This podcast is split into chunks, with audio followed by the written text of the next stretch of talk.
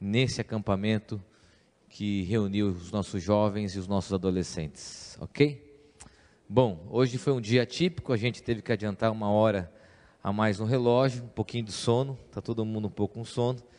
E eu falei hoje de manhã que nós vamos ter para os próximos 30 dias a mesma justificativa. Todo mundo, quando se atrasar, vai dizer isso. Mas o horário de verão me dá sono, horário de verão desregulou a, a minha alimentação, né?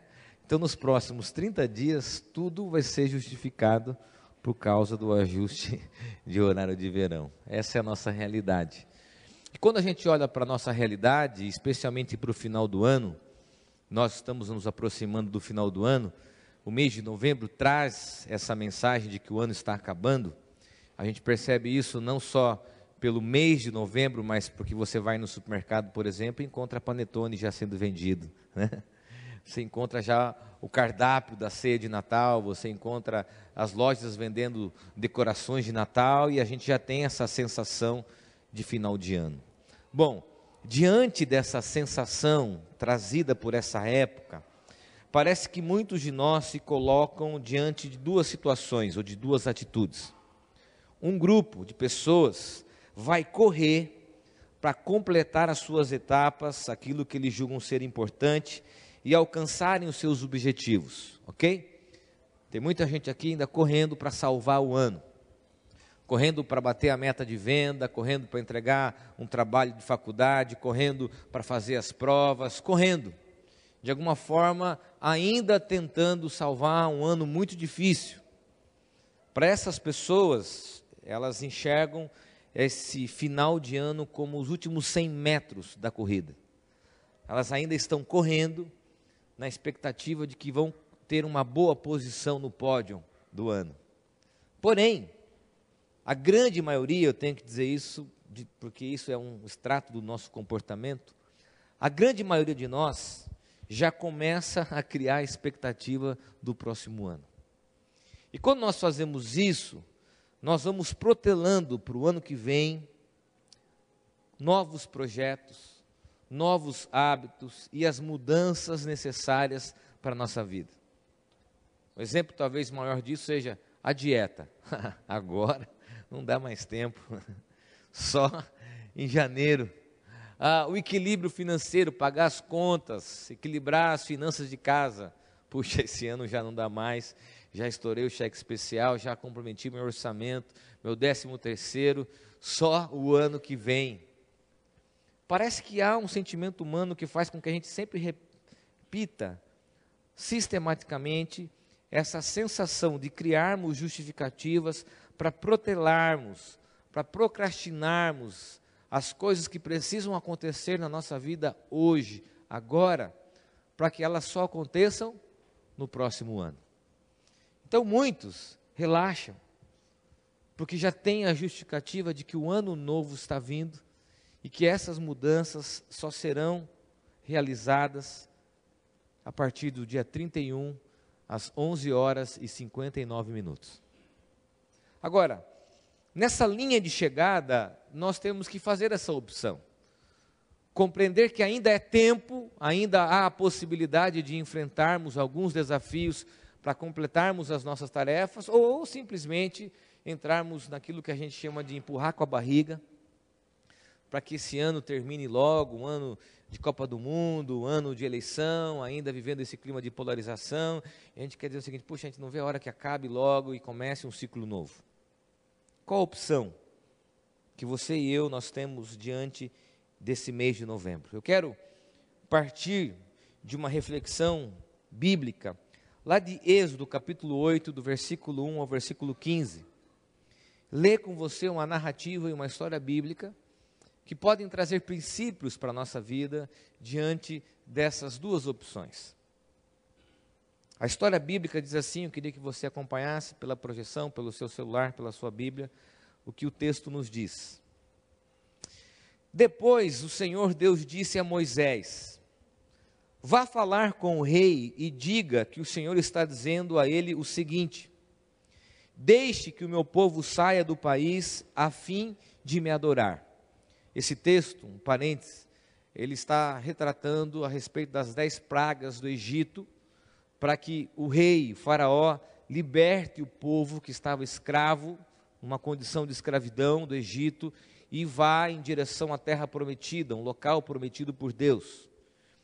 Então, nós estamos aqui nesse texto no início da segunda praga. A primeira praga é quando os rios e as águas são transformadas em sangue. O faraó não atende, o faraó não ouve o pedido de Moisés e continua com o coração endurecido, e o texto aqui relata o início da segunda praga. Se você não deixar, eu castigarei o seu país, cobrindo-o de rãs. O rio Nilo ficará cheio de rãs, e elas sairão dele e entrarão no palácio do rei, no seu quarto, na sua cama, nas casas dos seus funcionários e do seu povo, e até dentro dos fornos, das bacias de amassar pão. As rãs pularão em cima de você, do seu povo e de todos os seus funcionários. Eu sei que para alguns só a narrativa já dá aquele asco de você imaginar a cena. O Senhor Deus disse ainda a Moisés: Diga a Araão que estenda o bastão sobre os rios, os canais e os poços, e faça com que as rãs saiam das águas e cubram toda a terra do Egito. Aí Arão estendeu a mão sobre as águas do Egito, e as rãs saíram das águas e cobriram todo o país. Porém, os mágicos, com as suas artes, fizeram a mesma coisa. Eles também trouxeram rãs sobre a terra do Egito. Então o rei mandou chamar Moisés e Araão e lhes disse: Peçam ao Senhor Deus que livre a mim e o meu povo dessas rãs, e eu deixarei que o seu povo vá e ofereça sacrifícios a ele. Moisés respondeu: Terei muito prazer em levar o seu pedido. Diga, quando é que o Senhor quer que eu peça a Deus em seu favor, em favor dos seus funcionários e do seu povo, para que as rãs sumam do seu palácio e das casas e fiquem somente no rio? O rei respondeu: Orem por mim amanhã. E Moisés disse: Ó oh, rei, vou fazer como pediu. E assim o Senhor ficará sabendo que não há outro Deus como o Senhor, nosso Deus. O Senhor, os seus funcionários, o seu povo ficarão livres das rãs. Só no rio Nilo é que haverá rãs. Moisés e Arão saíram do palácio do rei, e depois Moisés pediu ao Senhor que retirasse as rãs que ele havia mandado contra o rei. E o Senhor atendeu o seu pedido. As rãs que estavam nas casas, nos quintais e nos campos morreram. Os egípcios fizeram muitos montes de rãs e um cheiro horrível se espalhou pelo país inteiro. Quando o rei viu que as rãs tinham morrido, continuou teimando, como o Senhor tinha dito, e não atendeu o pedido de Moisés. Perdão de Moisés e Araão. Um dos fatos relacionados ao êxodo dos, dos israelitas são as dez pragas que Deus enviou ao Egito. Cada praga representava uma divindade. Cada praga representava um Deus que era adorado pelo povo egípcio. Quando você estuda e você vai ver as dez pragas que Deus envia, não como um castigo, mas como uma represária ao fato de que Faraó, o rei, não permitia que o povo fosse embora, fosse liberto da escravidão, cada praga era uma alusão a uma divindade daquela cultura. No caso das rãs, a divindade, a deusa, era a Iquete. A Iquete era atribuída a ela a divindade e a fecundidade, o nascimento. Agora, um fato interessante é que Deus, ao enviar essas pragas, estava fazendo com que o povo visse os símbolos religiosos, sagrados da adoração deles, mas o transtorno e o desconforto, o incômodo que essas pragas geravam aquelas pessoas. Isso era uma contradição. Como eles adoravam algumas coisas que traziam tanto mal-estar, doença, enfermidade e desconforto. É claro também que se a gente olhar para o movimento das dez pragas, a gente percebe um ciclo de desequilíbrio ambiental causado por pra cada praga. Pedagogicamente, eu posso dizer que cada ciclo está relacionado, ou cada praga, a um ciclo ambiental de desequilíbrio. Interessante é o fato de que a Bíblia fala que essas rãs, tidas como divinas, sagradas pelas pessoas, invadiam toda parte. Por isso que quando a gente lê o texto, choca para a gente na nossa cultura imaginar essa cena, mas para eles, eles adoravam aquelas rãs. As rãs eram sagradas, eles não podiam matar essas rãs. Então, o símbolo religioso estava se voltando contra eles mesmos. Olha só o incômodo ter que enfrentar a sua crença e o desconforto causado por aquela praga. Agora, um fato interessante é que finalmente, depois de todo esse constrangimento, Faraó chama Moisés e diz: Muito bem, eu desisto.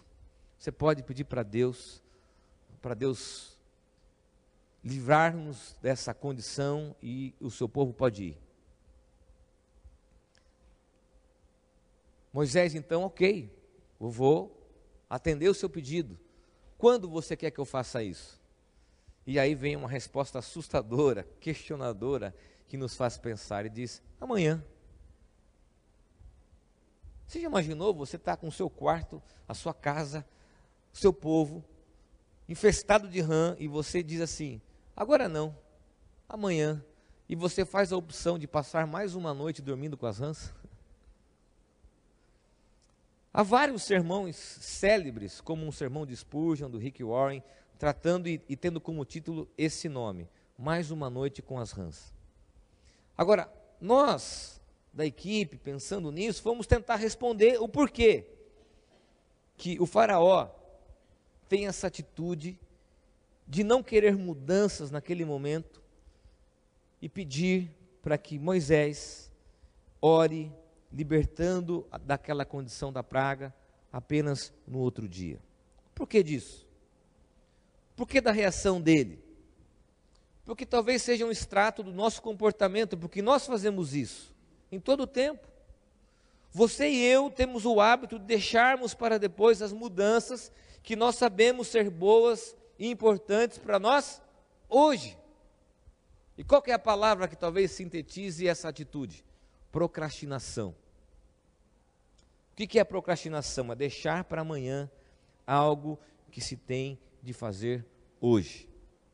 E aí eu quero que você pense a respeito da sua vida, quais situações você tem como hábito deixar para amanhã, deixar para o próximo ano. Mudanças dentro do nosso ambiente familiar, nas nossas relações afetivas, mudança na nossa gestão financeira com os recursos, mudança na nossa saúde, mudança em algumas esferas importantes, mudanças que podem ser feitas de forma necessária e urgente hoje e não amanhã. E o que nós fazemos comumente? Amanhã. Perder preso? Amanhã. Mudar hoje? Não, amanhã. Aqui em Sorocaba tem uma expressão interessante, o migué, o famoso migué. O migué e dizer, dieta, saúde, relacionamento, conflito, constrangimento, amanhã. Então, a atitude do faraó e do rei é um extrato daquilo que nós fazemos diariamente. Procrastinarmos. Agora, pensando na narrativa, por que que ele então diz isso? Eu quero considerar algumas coisas do texto para a gente ir além desse tema mais uma noite com as rãs. A primeira consideração do texto é que essa história nos leva a considerar o fato, preste bem atenção no que eu vou dizer, por favor. O texto nos leva a considerar o fato que muitas coisas ruins que nos causam incômodo e desgaste são frutos das nossas próprias decisões e omissões. Vou repetir porque você precisa ouvir isso de novo. Muitas coisas ruins que nos causam incômodo, desgaste, desconforto, como as rãs, são frutos das nossas próprias decisões e omissões. Quando a gente olha para o texto, a gente percebe que só há a segunda praga, porque o rei, Faraó, não deixou o povo ir na primeira praga. O ciclo das pragas só aconteceu em virtude do endurecimento do coração do rei. No capítulo 7, versículo 14, o texto diz que ele estava teimando e não queria deixar o povo ir. E mesmo diante da primeira praga, quando a água vira sangue, depois da narrativa, ele manda um grupo de mágicos, e aqui alguns estudiosos não sabem traduzir corretamente como cientistas, estudiosos, mas a tradução é mágico, reverter o quadro da primeira praga e esses estudiosos, esses mágicos, conseguem reverter. E quando conseguem reverter, ele não dá ouvidos para aquilo que poderia acontecer depois. Ele poderia ter visto todo o incômodo e ter atendido o pedido, mas ele prefere manter-se endurecido, rígido nas consequências que poderiam acontecer. Ele consegue reverter a primeira praga e não se importa com aquilo que poderia vir a acontecer. Sabe por quê? Porque ele trouxe uma solução temporária, um grupo de pessoas o ajudou a reverter e isso para ele bastou. Há uma frase do Charles Hart que diz o seguinte: aflições temporárias geralmente não mudam o coração. Isso acontece com a gente, é muito comum. A gente enfrenta situações enfrenta conflitos e a gente tem uma visão simplista sobre aquilo, não dá muita bola para aquilo que pode acontecer, para aquilo que pode vir a acontecer como um ciclo, e não imagina que nós poderíamos ter evitado tragédias maiores com uma mudança, com uma atitude. Interessante o fato de que o que é exigido do rei é um despreendimento, deixar o povo ir, deixar que o povo vá. Mas o rei, ele ainda endurecido, enrijecido pelo seu orgulho, pela sua vaidade, pela sua posição, não deixa.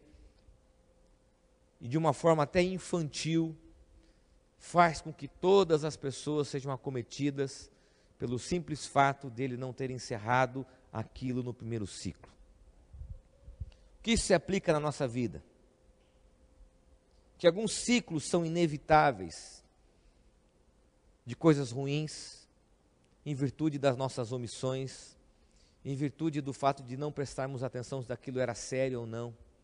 E às vezes nós, como homens, temos esse defeito de olharmos para uma situação e não prestarmos atenção, não imaginarmos que aquilo pode se agravar e a gente não toca no assunto, não fala, a gente traz soluções rápidas, a gente participa de um encontro, ouve uma música, uma pregação e acha que aquilo basta porque é uma solução temporária, mas aquilo não transforma o nosso coração. E a gente não imagina que o segundo ciclo daquilo pode ser pior do que o primeiro ciclo.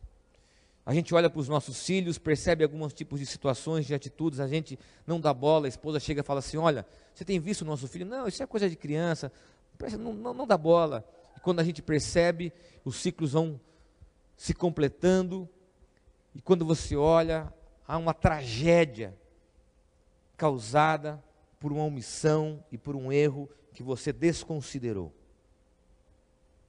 Às vezes as coisas estão ruins para você, porque você constantemente se omite. A sua vida financeira é um balaio de gato, porque em um momento da sua trajetória você não cuidou, você não percebeu o desajuste e aquilo foi se acumulando, acumulando, acumulando, ciclo após de ciclo, sem perceber que isso poderia ser evitado com uma mudança, uma atitude, um posicionamento e um despreendimento. Preste bem atenção aqui. Muito talvez do desconforto e do desgaste que você está vivendo é porque um dia você errou, se omitiu e não percebeu a gravidade das coisas que estavam acontecendo à sua volta. Talvez alguns amigos te avisaram, talvez a sua esposa, o seu marido, seus filhos, seus pais, chegaram para você e disseram o seguinte: olha, cuidado, que pode vir coisas piores pela frente. Você não deu bola, desconsiderou, buscou solução rápida, passageira, achou que resolveu o conflito, mas quando você percebe é um tsunami muito maior do que você, fruto da sua omissão, fruto do seu erro e das suas decisões equivocadas. O ciclo é inevitável. Por isso que Provérbios diz que aquele que colhe vento, aquele que planta vento, colhe tempestade. Por isso que na Bíblia é o princípio da semeadura e da colheita. Aquilo que nós semeamos, nós plantamos. E isso se aplica como um princípio espiritual de que muito desse constrangimento que vivemos, desse incômodo do casamento, da relação com os filhos, da relação com Deus, da relação comunitária, foi causado porque um dia nós não tivemos uma atitude necessária diante de um problema simples. Segunda consideração do texto. A história e a narrativa nos fazem considerar que os nossos erros, preste bem atenção, que os nossos erros e omissões atingem as pessoas que estão à nossa volta. Por três vezes na narrativa a gente percebe o movimento, que as rãs invadiram o quarto, a casa, outras traduções, o palácio, os funcionários e todo o povo. Até na oração e no pedido de Moisés, ele se refere nesse movimento, do quarto para o povo. Isso significa que muito das nossas omissões, dos nossos erros, atingem as pessoas que estão à nossa volta. A decisão do rei, do faraó, atingia todo o povo. E o texto enfatiza esse movimento. Por quê? Preste bem atenção, porque os nossos erros e as nossas omissões atingem as pessoas que nós amamos e as pessoas que estão em volta de nós. Sabe quem são as maiores vítimas pelo seu defeito? As pessoas que você ama, as pessoas que estão à sua volta. Sabe quem são as maiores vítimas das suas omissões, dos seus equívocos, do seu egoísmo, da sua vaidade? Quem está à sua volta. O prejuízo não é só para você, o desconforto não é só apenas para o rei, para o faraó, mas para aqueles que estavam à sua volta, para aqueles que estavam perto dele e para aqueles que estavam ao redor dele, no caso o povo. E muitos de nós não temos a consciência disso. E hoje de manhã eu dei um exemplo simples, talvez seja simbólico para a gente pensar no quanto isso afeta as pessoas que nós amamos. Eu sempre gostei de comer cutícula das minhas mãos. Né? Às vezes eu estou num lugar, eu vejo aquelas cutículas bem sequinhas assim, digo, puxa, que delícia. Né? E confesso que às vezes na rotina do trabalho, cansado, estressado, você acaba abusando disso e você vai detonando o seu corpo, os seus dedos. E eu tinha esse hábito assim, um hábito feroz de roer as minhas cutículas. Não dava nem tempo para que elas recuperassem. Até que um dia na escola, numa reunião de pais, terminou a reunião, a professora do meu filho mais velho me chamou e disse assim: Pai, você tem visto a mão do seu filho? Eu falei, ah, mais ou menos. Sim, mas preste atenção na mão dele. Quando ele saiu, pegamos, entrei no carro, falei, filho, deixa eu ver sua mão. A mão dele estava exatamente como a minha. Os nossos erros refletem nas pessoas que nós amamos. As nossas omissões refletem nas pessoas que estão à nossa volta. Nós não pensamos nisso. Quando você briga diante dos seus filhos, quando você desrespeita as pessoas do seu relacionamento, quando você é desonesto, quando você não sabe gestar os seus recursos, é uma pessoa desequilibrada, os seus filhos vão reproduzir isso. As pessoas que estão à sua volta serão afetadas pelos seus defeitos.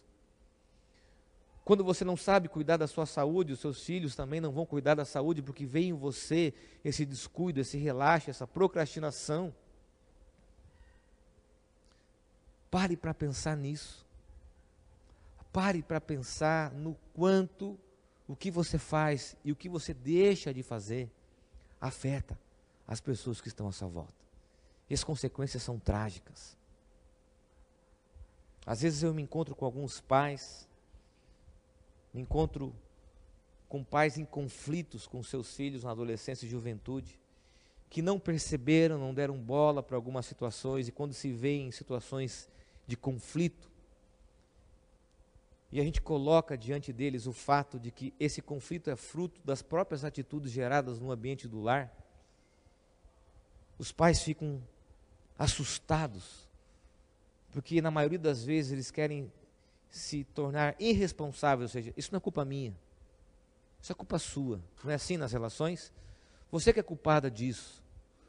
E nós não assumimos que, na verdade, isso é fruto das nossas omissões, dos nossos erros. Pensa comigo aqui. O que você tem feito e o que você tem deixado de fazer que afeta a vida das pessoas que você ama e que estão em volta de você. Tim Keller diz que uma das maiores expressões de amor é a disposição de mudar. Se Faraó, se o rei tivesse um pouco de sensibilidade, perceber o desconforto que as pessoas que ele amava, as pessoas que serviam a ele, as pessoas que estavam ao seu lado e o seu povo estavam sofrendo, ele diria o seguinte: pode levar esse povo, pode liberá-lo, porque para mim o mais importante é o bem-estar deles. Eu quero que eles se livrem desse incômodo, mas ele não faz isso. Ele enrijece o seu coração pensando na sua vaidade, pensando no seu status, pensando naquilo que ele tinha como rei. E uma das coisas que pesavam nessa situação era o fato de que deixar o povo ir era uma quebra econômica, haveria um prejuízo econômico, social porque o Egito perderia sua mão de obra, perderia pessoas que estavam no enquadramento social de serviço, de escravidão. Ele pensa apenas no prejuízo que o povo teria perdendo os seus escravos, ele não pensa no bem-estar das pessoas, ele não pensa no prejuízo que as pessoas têm, ele pensa tão somente no seu poder, no seu status político e no prejuízo que aquilo poderia gerar para o seu governo. Muitos de nós agimos assim. Nós colocamos a nossa carreira, nós colocamos o nosso cansaço, nós colocamos as nossas atitudes, justificamos tudo isso, nem que para isso as pessoas que nós amamos paguem o preço por aquilo que fazemos. Terceira e última consideração do texto. A história que nós lemos mostra a capacidade humana de acharmos que as coisas podem ser resolvidas por si só. Sabe por que Moisés responde, perdão, Faraó responde a Moisés que só amanhã ele poderia orar para que as rãs fossem embora? Porque ele achava que as rãs poderiam ir embora sozinhas, naturalmente. Ele achava que no período da noite, que era habitual no período da noite as rãs voltassem para os rios, isso poderia acontecer e livrá-lo do constrangimento e da obrigação para com Deus e para com Moisés. Quando ele responde isso, é porque ele ainda acha que dá tempo, numa noite, de que as rãs voltem sozinhas para os rios e que livrem ele desse constrangimento político, moral, social. Isso acontece com a gente. A gente espera uma solução mágica. A gente espera que as coisas se resolvam por si só. Procura um terapeuta. Ah, não, não precisa, a gente se resolve por aqui. Procura ajuda para o seu filho. Não, imagina, a gente se resolve por aqui. Procura um consultor, um conselheiro financeiro para te ajudar nas suas finanças. Não, a gente sempre, sempre dá um jeitinho. Procura um médico para cuidar da sua saúde. Não, a gente sempre se resolve. Procura na internet uma receita mágica, um chá milagroso. As coisas se resolvem por si só. Não, as coisas não se resolvem por si só. Você precisa de uma intervenção na sua vida. Uma das coisas que pegava para o coração do rei é que o povo e eles não podiam matar as rãs, porque elas eram objetos de adoração. Sabe o que isso significa? Que muitas coisas que nos incomodam nós não temos a coragem de mudar porque elas se tornaram sagradas. Não pode mexer nisso. Não posso tocar nisso, isso é sagrado. A rã está pulando no seu rosto, você está dormindo com aquele desconforto. Eu sei que é difícil de imaginar a cena para alguns, né? Causa aí um arrepio, causa um asco. Mas era exatamente isso que acontecia e as pessoas não podiam matar as rãs, porque se elas matassem as rãs, elas seriam amaldiçoadas segundo aquilo que elas acreditavam. E isso fez com que eles não tocassem nas rãs, porque aquilo era sagrado. E isso acontece na nossa vida quando a gente não muda áreas e não toca em assuntos sagrados, o elefante dentro da sala, e você não fala do conflito do seu casamento, do sentimento que você está guardando há anos, ninguém toca no assunto, ninguém se enfrenta, ninguém coloca o coração para fora, achando que as coisas podem ser resolvidas por si só.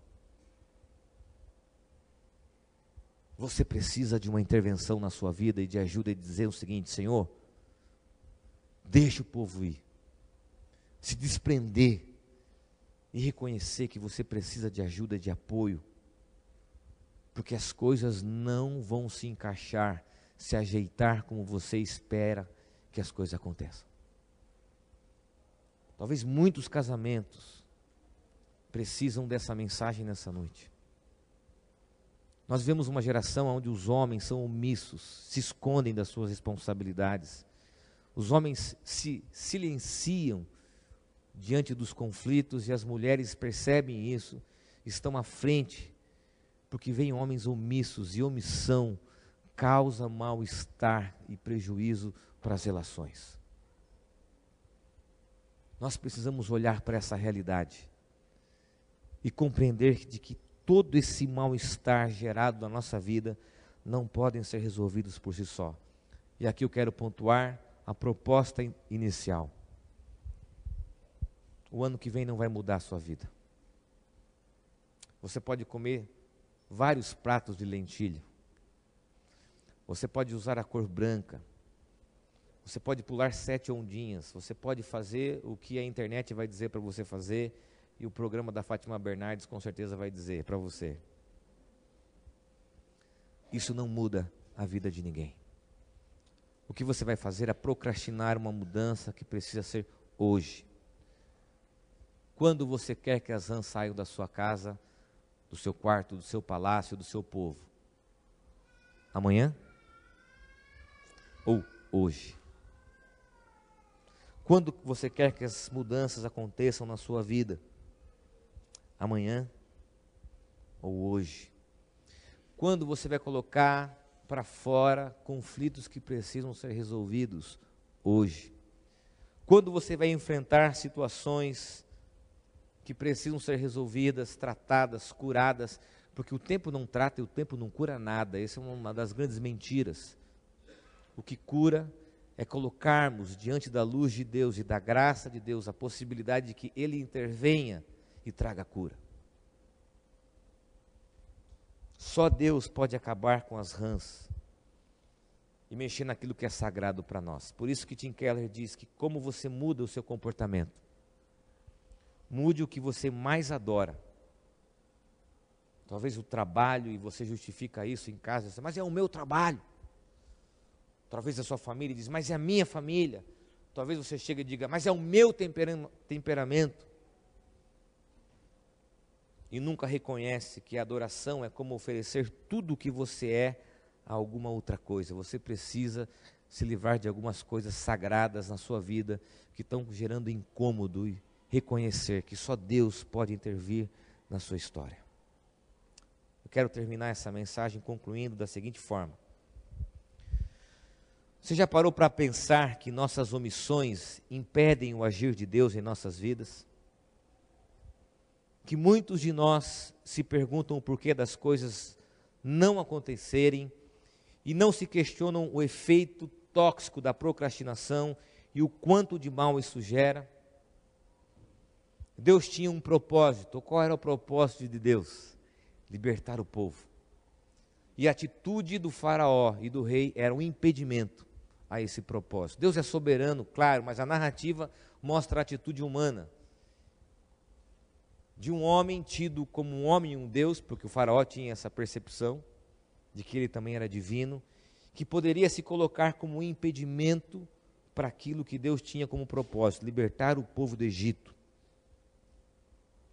Deixa eu dizer algo para você: a sua procrastinação, a sua protelação, o seu migué de não enfrentar situações da sua vida, muitas vezes se torna um impedimento para que Deus faça mudanças e transforme o seu coração e as pessoas que estão à sua volta e mude algumas realidades.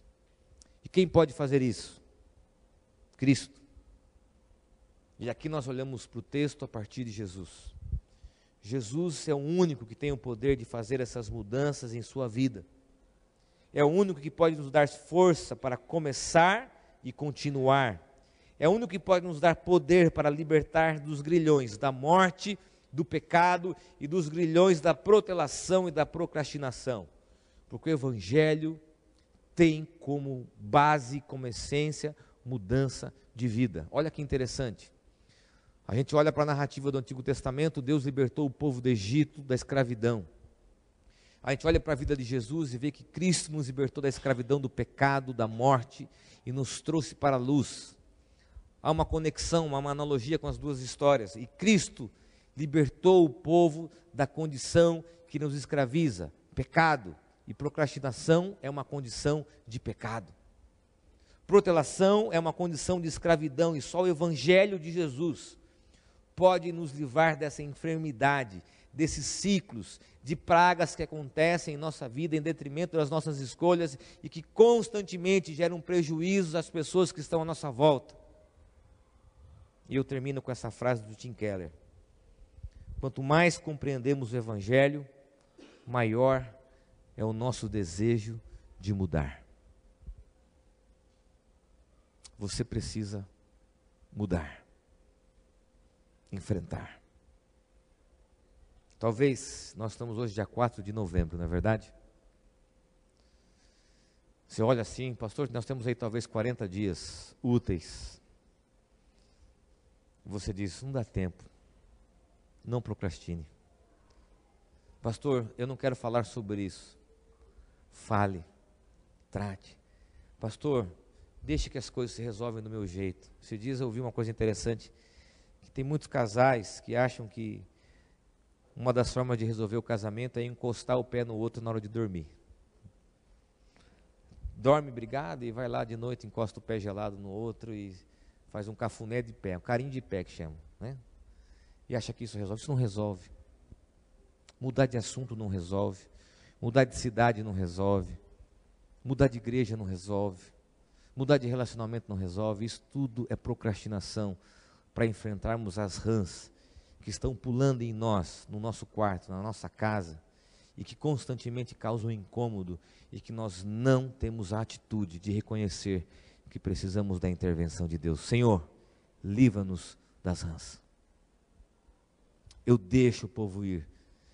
Eu desapego, vamos usar uma palavra contemporânea, para que a tua vontade e o seu propósito se cumpra na minha vida. Feche os teus olhos, eu quero orar com você.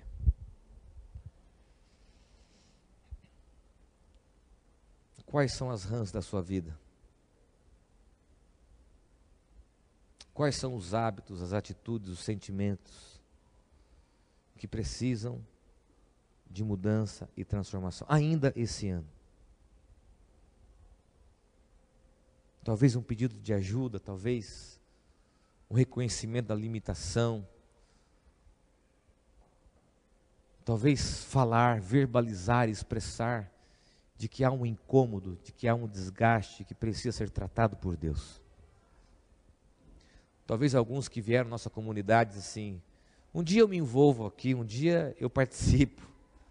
Talvez o ano que vem e você procrastina e você protela e as coisas não acontecem na sua vida porque você tem sempre como um hábito deixar para amanhã e não se livrar das rãs hoje o ciclo natural do, do desequilíbrio ambiental é que cada praga traz uma outra praga. E que se você não enfrentar isso, outros problemas virão, outros ciclos virão, maiores, piores, que nos atingirão e atingirão as pessoas que nós amamos. Senhor, o Senhor conhece o nosso coração. Sabe, ó Deus, da nossa facilidade em procrastinar, da nossa habilidade de protelarmos situações da nossa vida que trazem incômodo, desgaste, situações da nossa vida, Deus, que têm gerado desconforto, mal-estar, nas nossas relações afetivas, familiares, nas nossas relações de trabalho, em todas as esferas da nossa vida. Nós precisamos da intervenção de Cristo do teu evangelho, do teu amor, para que enfrentemos o que de fato nós precisamos. Mudar. Trata de nós. Ó Deus, aqui estão casais, pessoas que precisam que essa palavra as incomode e que precisam hoje, não amanhã, que o Senhor tire essas rãs de suas vidas. Que o Senhor hoje as liberte dessa condição de mal-estar, de erro, de equívoco, para que hoje e não amanhã a tua graça, o teu amor e o teu poder se manifestem na vida delas, ó Pai. É isso que eu oro no nome de Jesus. Amém. Queria convidar os presbíteros que estão aqui. Nós estamos recebendo a visita do pastor Valdir, que está aqui com a gente de Marília. Estava com a gente hoje de manhã. Ele, vem aqui, Valdir. O Valdir está começando um projeto de plantação